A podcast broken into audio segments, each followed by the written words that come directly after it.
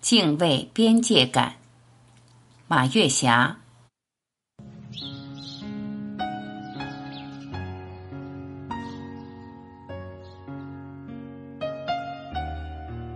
行有所指，言有边界。边界是个体成长的保护墙。边界感是一个人最好的修养，因为自由只存在于束缚之中。就像奔流的江河，因为大河堤岸的边界，江河才能奔流不息。这篇文章我主要是提醒自己，一定把握边界感，敬畏边界感，把握边界感这个度，让自己的生活爽朗阳光。首先，敬畏大自然的边界。大自然是我们赖以生存的家园，无论在什么环境下，只能欣赏自然、仰望自然、保护自然，一点一滴从我做起。无论旅游或者旅居，无论是逛公园还是走在乡间的田野上，边界感一定要有自我约束。那些为了拍片儿践踏花草。那些为了趣味儿爬树摘果，那些为了抄近道践踏草地，都是失去边界感的一种表现。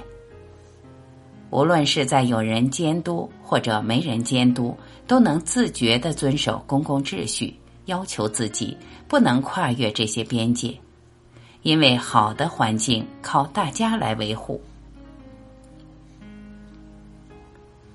不论朋友聚会。或者是在同学聚会上，言谈举止是有边界感的。有人为了表示热情，千方百计的劝人喝酒，这就失去了很大的边界感，有时造成的后果非常严重。很多年前，我的一位熟人就犯过这样的错误。战友聚会本来是很高兴的一件事，不知道是为了表示热情，还是心怀叵测。用最委婉的话语，千方百计劝对方喝酒。对方这时候也失去了边界感。你还要开车赶路，为什么喝那么多酒呢？别人劝你，你就喝啊。如果你有边界感，我知道自己的酒量，我知道酒场之后我还要开车赶路，无论别人怎样劝酒，我都会把握这种边界。因为什么事儿也没有我自己的健康更重要，我自己的安全更重要。就因为双方都失去了这种边界感，结果在路上酿成车祸，两个重伤，一个轻伤。当我听到这件事的时候，我就想，这是谁之过呢？那时候还没有法律意识，只能自食苦果。我想，那个劝别人喝酒的人，尽管没有遭到制裁，但那种对良心的谴责，对自己无原则的劝别人喝酒造成的悔恨，将伴随他的一生。边界感还体现在生活的方方面面，比如怎样处理邻里之间的关系。邻里关系好不好，牵扯到生活质量。好的邻里关系让人心情舒畅，糟糕的邻里关系让人忐忑不安。比如我一个熟人的父母，那时候住的房子没有暖气，到了冬天家家用煤炉子取暖。这位熟人的父母住一楼，和他楼上的邻居搞得关系非常的僵，嫌他每天砸煤劈柴声音太大了。如果是好言相商，还可以缓冲关系。结果两家撕破脸皮，口吐粗言。楼上也不是个善茬，每天早晨或者晚上用很夸张的声音砸煤劈柴，弄得楼下老两口神经衰弱。熟人多次找我说：“你说这事儿怎么办？怎么办？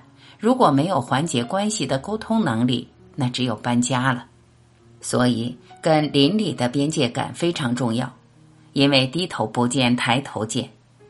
比如尊重对方，不占用楼道的公共空间，不要把关系拉得很近，拉得很近反而容易出矛盾。有什么事儿和颜悦色协商解决。我无论在哪个城市居住，我很重视邻里关系，敬畏边界感。邻里关系处理好了，有时候出了问题，邻居是可以救命的。比如遇见突发事件，第一个敲门的是邻居。和朋友也是有边界感的，不要打听对方的隐私，不要谈论对方敏感的话题，不要干扰了别人的幸福指数。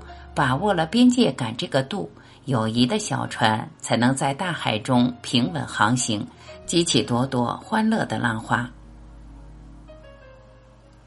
和孩子的边界感也要重视，尤其是对结婚成家的孩子，不要干涉小两口的家务事，他们的事情自己有能力解决。不要和亲家走得太近，走得太近反而对小两口的团结是不利的。作为家长，只要有条件，不要和结婚成家的孩子们在一起住。代沟倒是次要的，主要的是不自由、不洒脱，还要小心翼翼的维护这种关系，真是没有必要。作为家长，一定要学习新知识、新观念、新技能，尽可能的少给孩子们添麻烦，用专业的人去做专业的事。别人是一份工作。我们花钱买服务，事后你情我愿，两不相欠。在借钱问题上也是有边界感的。首先，不要和别人借钱，因为你和别人借钱，就给别人出了一个难题。其次，只要有一点办法，不要把钱借出去。当初不借钱是小得罪，借了钱对方不还，再要账就变成了大得罪。消耗的精神成本且不说，在这个过程中还令人说不得道不得，心生烦恼。当然，还有和配偶的边界感，和兄弟姐妹的边界感，只有精心维护，大家才心情舒畅，相濡以沫。当然，边界感也有另外的解释，那就是在科学技术上，在科学发展上，在经济文化领域。只要打破既有的边界，充分交流融合，才能长久发展，共创辉煌。在科技方面更是如此，只有敢于冲破思想束缚，才能超越前人，挑战不可能。比如袁隆平的杂交水稻，就是他冲破固有的观念，一次次的尝试，百折不挠的实验，研究成果不断推陈出新。杂交水稻的亩产量一次次刷新全世界的记录，中国人将饭碗牢牢的端在自己的手里。在经济、文化、科技领域，世界上要想发展壮大，都离不开交流融合、吐故纳新，才能不断创新，开发新技术、新技能。只有打破那些固化的旧边界，才能拥抱开阔的新世界。